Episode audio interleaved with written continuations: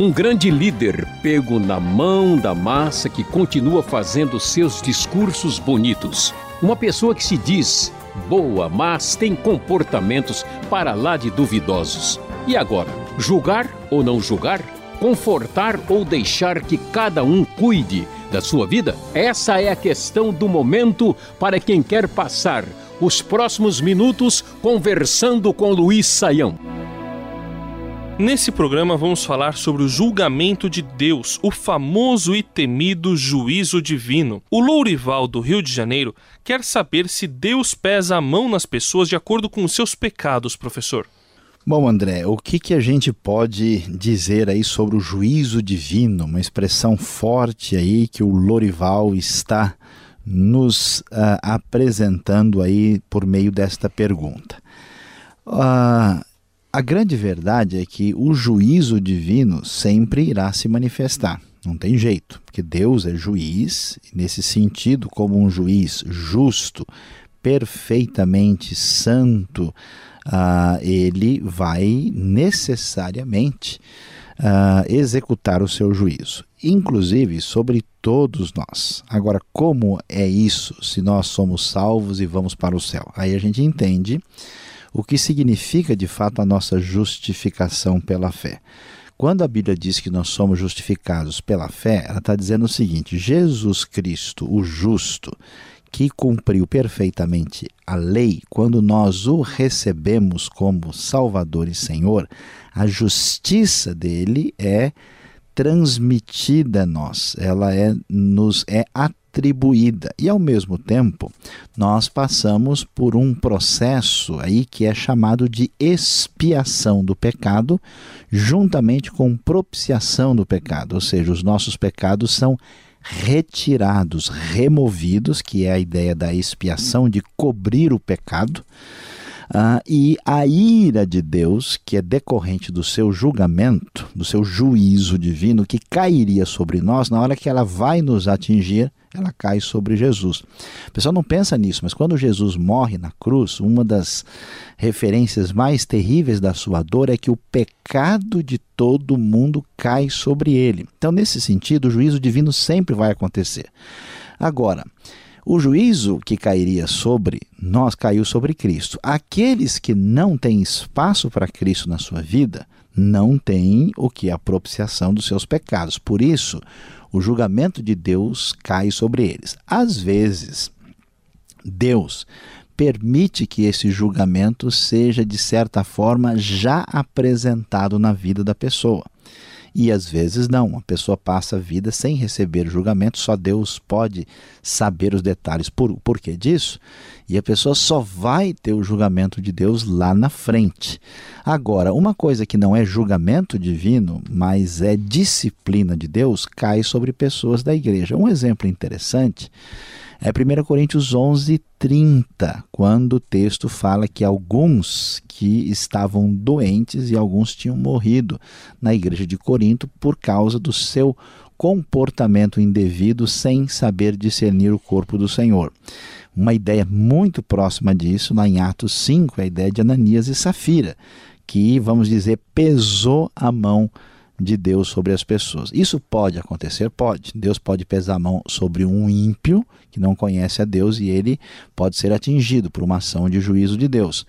A, a pessoa da igreja também pode ter aí uh, o peso da mão divina. Qual que é o problema, André? O problema é que nós não somos Deus. Esse é o detalhe. Então, o risco que nós temos é o seguinte: olhando o que aconteceu com a pessoa, se a gente gosta da pessoa, diz: não, isso aí não tem nada a ver. Isso acontece com todo mundo, foi um mero acaso. Você não gosta da pessoa, você fala: ah, eu sabia, tá vendo? A mão de Deus está pesando. Porque é seu inimigo mesmo, senão você quer ver o pau quebrar, né?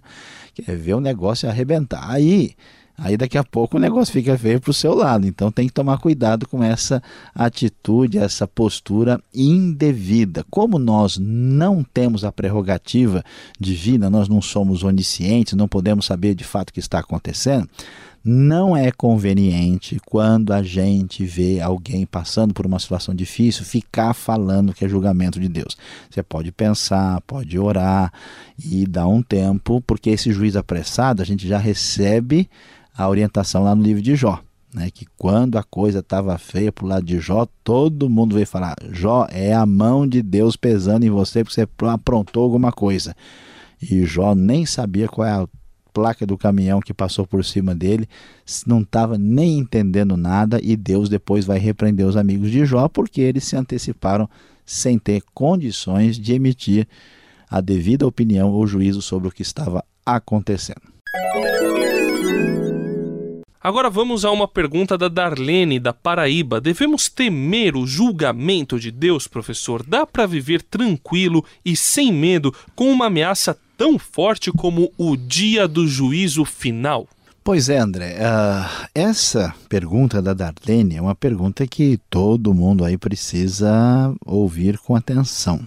Né? Como é que é essa questão de temer a Deus ou temer o julgamento de Deus. Existe uma, uma, um sentimento, uma percepção no nosso coração que é uma percepção positiva de temor, que é um profundo respeito e um conhecimento da grandiosidade do poder de Deus. Nesse sentido, todo mundo deve temer a Deus. Esse temor do Senhor faz parte da adoração verdadeira.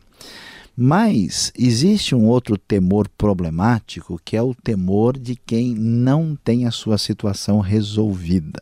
É aquela coisa de ter a culpa no cartório e o negócio está fermentando, azedando lá no fundo do coração, dentro da alma.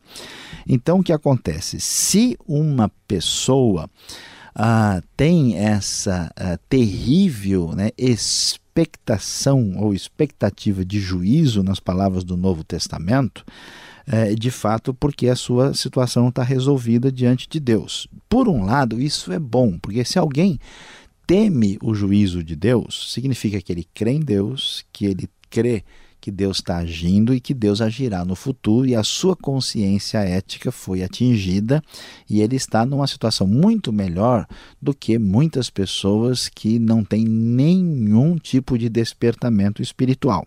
Mas o que, que acontece? Se a pessoa está assim, ela precisa resolver a sua situação imediatamente.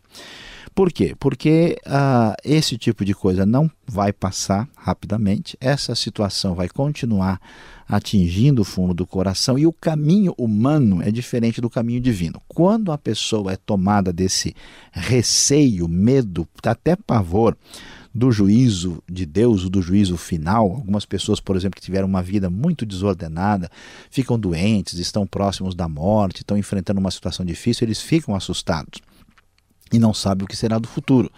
O que, que a Bíblia diz? O caminho nosso é um caminho que Deus diz: olha, você não pode se salvar, não adianta você ser religioso, não adianta você fazer rituais, não adianta você participar de um monte de coisas, porque a Bíblia diz: pela graça vocês são salvos, por meio da fé.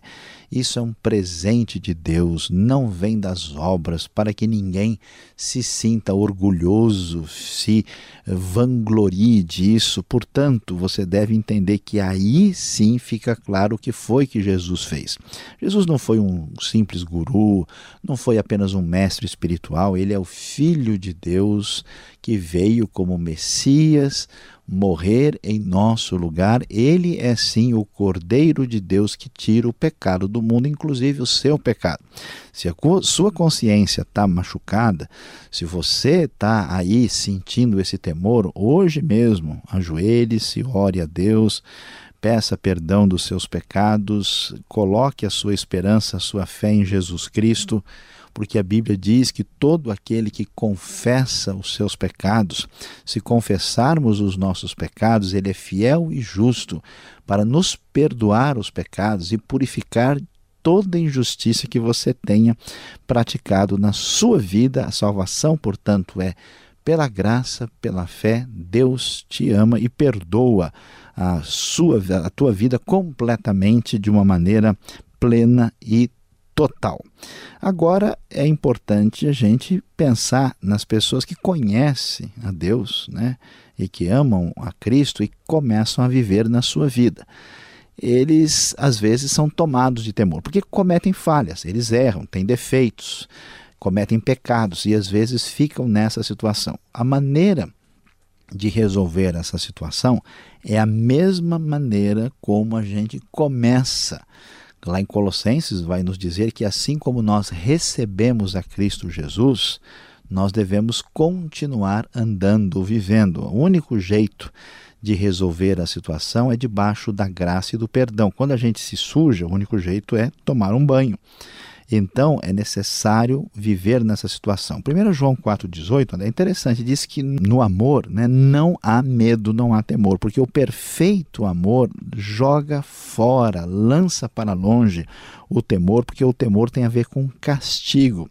E todo aquele que está dominado pelo temor ainda não amadureceu plenamente no amor. Então veja bem, a gente tenta resolver as coisas por nós mesmos, mas quando você descobre que Deus ama você, mais Ele quer resolver o problema do que você mesmo, e descansa na graça de Deus, confia no seu perdão, arrepende-se do seu erro, essa graça, esse poder de Deus agirá na sua vida, trazendo libertação do temor, medo do juízo, que pode ser uma acusação indevida de uma consciência fraca, porque em Cristo Jesus somos perdoados, salvos, libertos e absolutamente redimidos por essa graça e fé maravilhosa que nos permite estar em plena comunhão com Deus. Este foi o programa Conversando com Luiz Saião. Produção e apresentação André Castilho e Luiz Saião. Locução Beltrão. Realização Transmundial. Envie você também suas perguntas para conversando@transmundial.com.br ou escreva para a Caixa Postal 18.113, CEP 04626-970 São Paulo, capital. E até o próximo programa.